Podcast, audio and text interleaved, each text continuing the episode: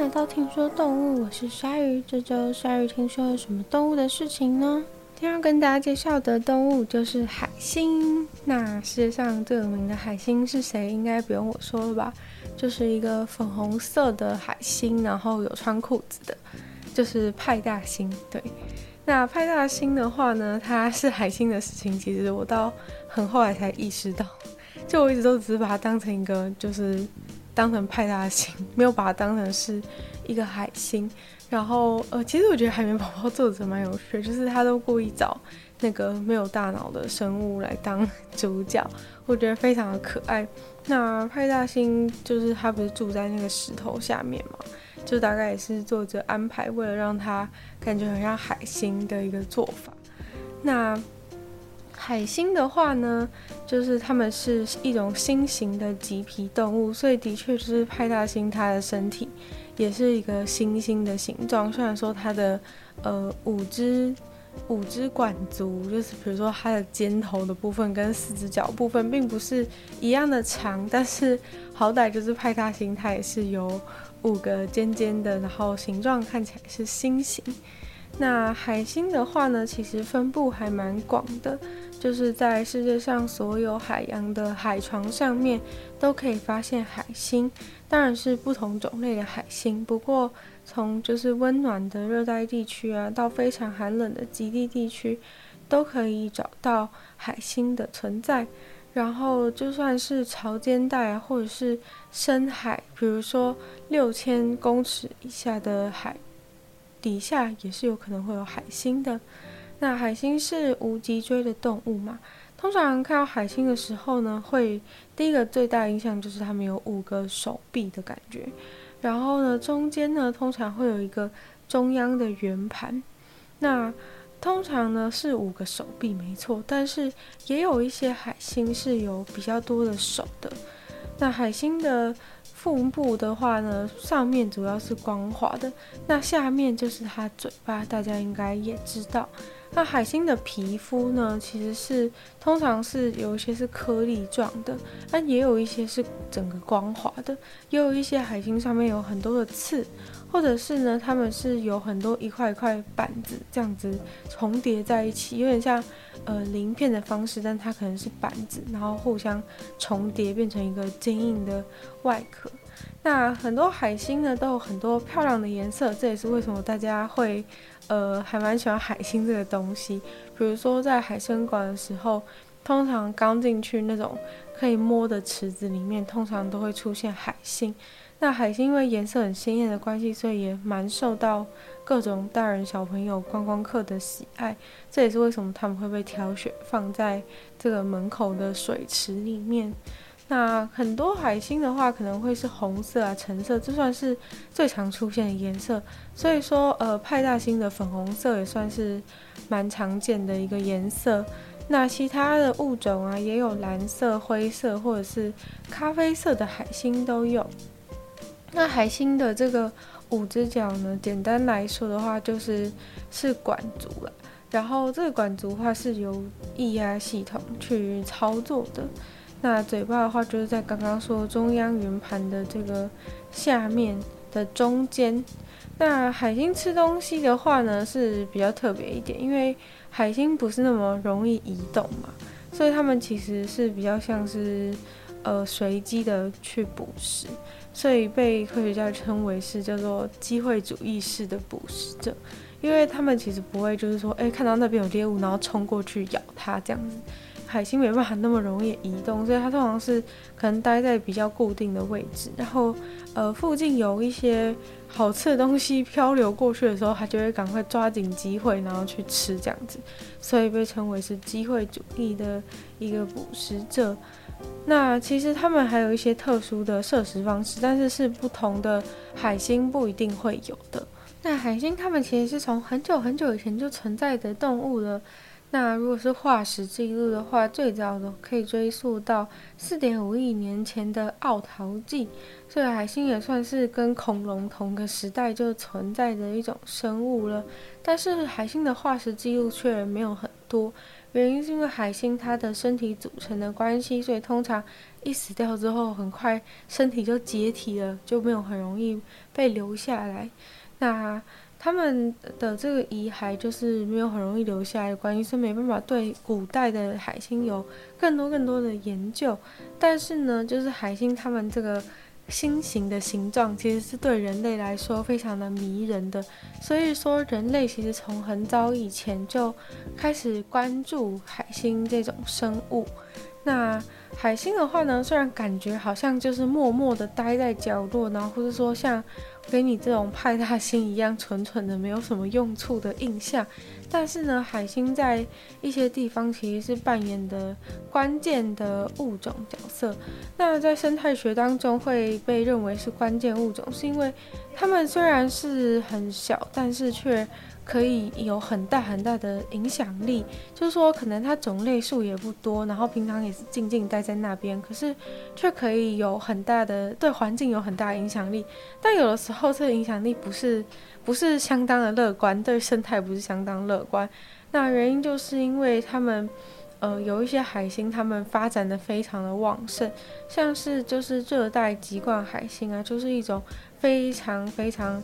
非常狂吃东西的一种海星，然后它们就是分布在印度的太平洋地区，然后在那地方的话，就是他们会狂吃珊瑚，所以说被认为是就是呃是认为是这个最严重的入侵物种之一，是直接被。就是直接被人家，直接被人家贴上标签，说就是这个海星，就是这个北太平洋海星是世界上一百种最严重的入侵物种，就代表说他们真的是呃很严重的外来种，然后影响非常的强大，是可以被列入世界上前一百种的这个名单里面。那也是，那也是非常的不容易。所以说呢，小小的海星呢，看起来静静待在那边，但是千万不可以小看它们，它们也是可以成为非常优势的这个入侵物种。那刚刚讲到说，大部分的海星都是五个手，就是是星星的形状，但是其实六七条手臂的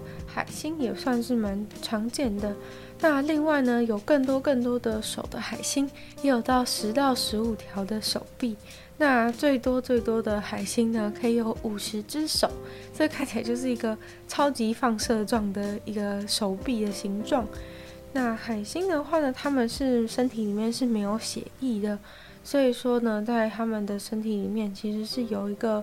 呃液压系统。然后这个液压系统其实就是充满液体的一个在身体里面的网络，然后呢，它可以帮助就是，呃，有通过液体通过这个系统的时候，就可以去推动它的管足移动，不管是平常呃运动，就是比如说海星移动啊，或者是它们要黏在一些地方不要被冲走，或者是它们吃食物的时候。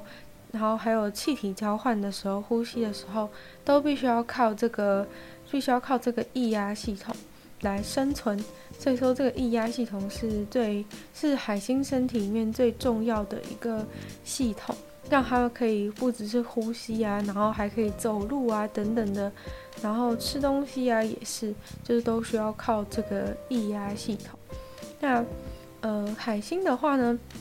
他们其实，在狩猎或是处于危险的当中的时候呢，他们会进行就是真正意义上的爬行。就一般大家应该不太有机会可以看到海星移动，但是如果海星真的遇到危险的时候，他们是会爬的哦。就是呃，海星他们爬行的时候非常的酷，是呃有有一些手臂会被拿来当成前手臂，然后有一些手臂可能会变成后手臂，就是。一般动物不是都有前脚跟后脚嘛？但海星一般来说都是趴在那边，躺在那边，所以它的五只脚是呈现一个漂亮的星星形状展开嘛。但是就是在遇到这个危险的时候，他们的手就是会可能前可能其中两只手就开始往前往前抓，然后后面三只手就是留在后面当后脚这样子，所以是可以就是自由分配的感觉。但海星就算是这样子很努力的爬行，还是没有办法。快速的去移动，那呃比较普通的速度大概一分钟就是可以移动十五公分这样子，对，所以海星就是移动也是非常困难，因为你要想看刚刚讲液压系统，就是并不是呃非常适合用来运动的一个系统，主要只能帮助一些比较简单的移动这样子而已，所以说不可以太不可以太就是高估海星的移动能力，但是也有一些海星算是可以比较快速移动的，就是可能它的脚上有一些比较好用的吸盘啊等等的，所以说。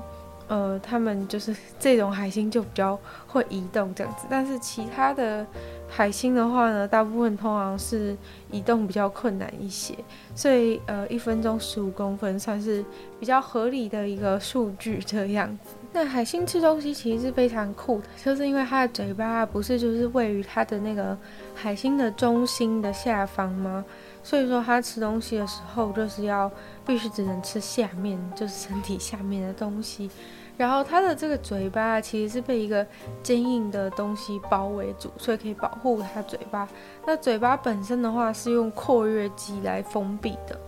那它的食道非常的短嘛，因为可以看到它海星就是扁扁的，所以说它食道其实是超短。然后呃，通常是直接使用胃去收缩，因为它不太需要很长的一段路去。挤压这些食物，把它运送到胃，所以通常就直接胃直接去收缩，这样就可以吃东西了。那海星的话，呃，原始的海星其实就是直接用下面的嘴巴把猎物直接吃下去，然后在身体里面去消化。但是有一些比较酷的海星，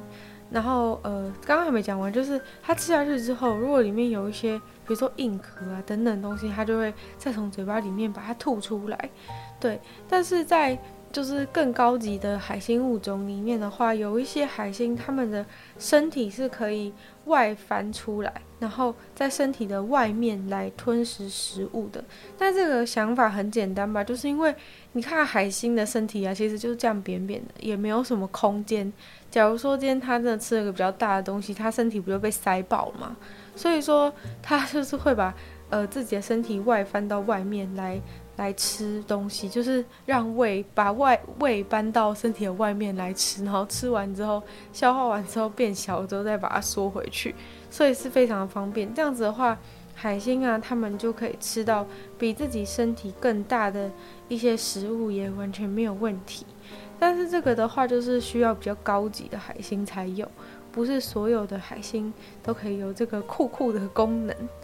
那海星的话，它们吃比较大的食物，就是可能会吃一些像是蛤蜊啊、牡蛎啊、节肢动物，或是一些小鱼跟呃腹足类的软体动物。但是呃，有一些海星不是纯粹的肉食主义，有一些海星呢，他们也会吃一些藻类或者是有机的碎屑来补充他们的呃营养的均衡。对，那也有一些海星是只吃草的海星。那只吃草的素食海星的话呢，就是会将它们在水中的一些食物颗粒去粘在它们的身上，然后再靠着它们手上的一些纤毛，然后慢慢的把它从，比如说从海星的比较尖端的地方这样子扫扫扫扫扫，然后扫到靠近嘴巴的地方，再把它吃下去。那海星虽然没有感觉，没有什么很明确的感官。但是呢，它们其实对触觉啊、光线啊、温度、方向，还有周围水的状态都非常的敏感。那它们的这些管足啊，尤其是就是它们的这个手臂的这个尖端的地方，是对化学物质也很敏感。然后食物的气味，它们也能够很精准的捕捉到附近有没有，或者在哪个方向。那其实。呃，有人会觉得海星没有眼睛，但是其实海星的眼睛呢，就长在它们的每个手臂的末端。但它们这个手手臂末端的眼睛啊，其实不能 算是完全是眼睛啊，但是就是它是眼点。然后这个眼点的话，大概是由八十到两百个，就是简单的单眼所组成的，所以他们没有办法看到很精准的画面，但是他们可以很敏感的感受到。光的反应，那在他们的眼睛的外面呢，又有一层角质层去保护，让他们可以保护单眼，又可以就是用这个角质层来聚焦光线。那海星的话呢，如果你把它全部的手的末端都盖住，就是故意让它看不到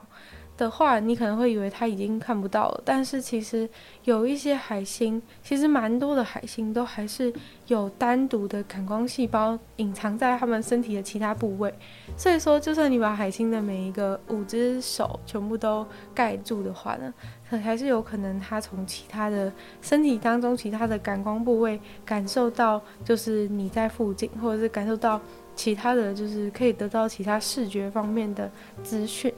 那海星虽然没有呃一个集中的大脑，跟我们一样这样子的大脑，但是它有一个蛮复杂的神经系统。嗯、呃，那它的神经系统的话，主要是呃一个神经环的形状，然后围绕在它嘴巴周边，然后再去延伸到它的每一只手上面。对，那这个环状神经的话，其实是有感觉神经跟运动神经之分的，所以还算是厉害。对，还算是厉害。虽然它没有大脑，但是还算是厉害。那海星的繁殖呢？海星其实是可以有性生殖，也可以无性生殖的生物。那大多数的海星都是可以有性生殖的。那他们就是会有单独的雄性海星跟雌性海星，但是呢，如果你想要去海生馆，然后为难那个工作人员说，告诉我哪一只是雄性海星，哪一只是雌性海星的话，他应该会很头痛，因为雄性和海雄性和雌性的海星是没有办法从视觉的外观去辨认的，因为看不到他们的，就是他们没有外部的生殖器。那在产卵的时候呢，他们才比较容易可以去分辨说，哦，那个在产卵的当然就是很明显是雌性，对。但是呃，有一些海星的话呢，它也可以同时是雌雄同体的，就是代表说它可以产生卵子，也可以产生精子嘛。那有一些物种甚至是同一个性腺，它就可以产生出呃卵子跟精子。对，刚刚前面讲说同就是雌雄同体，有可能是它的两个不同的性腺，一个会产生卵子，一个会产生精子，但是也有就是同连同一个性腺都可以产同时产出卵子和精子，那就会呃非常的酷。对，那呃有一些的话呢，是它一开始是以雄性开始生活，然后随着年龄的增长会转变成雌性。对，然后也有就是其另外一种海星，是一个很大的雌性的海星，可以分裂成两半，然后分裂出来的那个海星就会变成是雄性。对，就是非常神奇，海星的生态就是这样，非常的神奇。那海星它们就是大部分的。生殖方式就是说，哦，把把卵卵子跟精子就是就是放到海水里面漂浮，就跟很多鱼一样，让他们就是自由的去结合，这样子浮游的方式去结合。然后，所以这个时候，如果这种的海星它们孵化之后呢，其实它们就是变成这个漂流的海星、流浪的海星，然后它们就是直接去吃呃浮游的一些东西来当做营养。但是如果是呃，有另外一种方式，是有一些雌性的海星是会进行孵蛋的，孵蛋非常的酷吧？孵蛋就是说，呃，他们会把这个卵放在他们的身体下面，然后简单的去包裹它们。对，就是你可能会看到海星，它五只脚就是粘在地上，但是中间的地方隆起，那它很有可能下面其实是在孵蛋。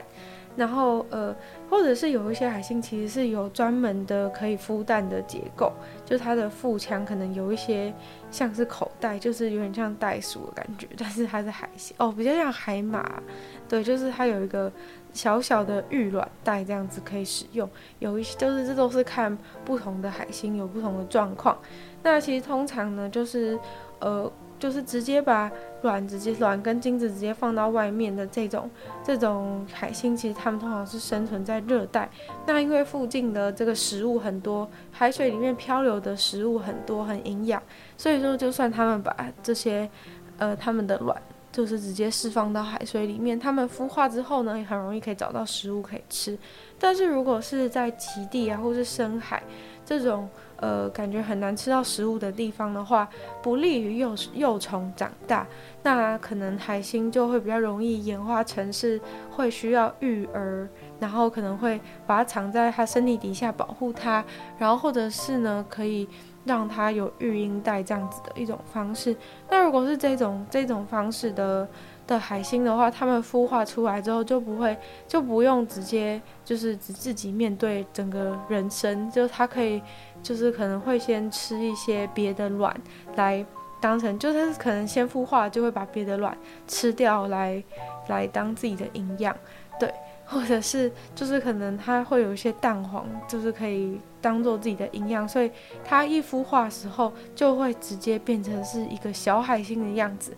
等于说它的成长阶段跳得比较快，大概是这样子的感觉。那刚刚讲说就是这个海星，它就是如果它是使用这种。有比较有比较有育儿的方式，它孵出来很快就会直接可能会直接变成小小的海星。那会这样讲的原因，就是因为一般的海星，它小时候并不是长个星星的形状。对，就是一般的海星，它小时候虽然说还是符合这种双侧对称的构造，但是小时候的海星呢，其实是长条形的。对，然后它慢慢长大之后，才会开始就是衍生出它的那个酷酷的手臂，然后变成海星的形状。所以海星小的时候呢，其实是呃长长的。如果你在海里遇到的话，你可能完全不会发现它是海星，对，因为它长得并不像。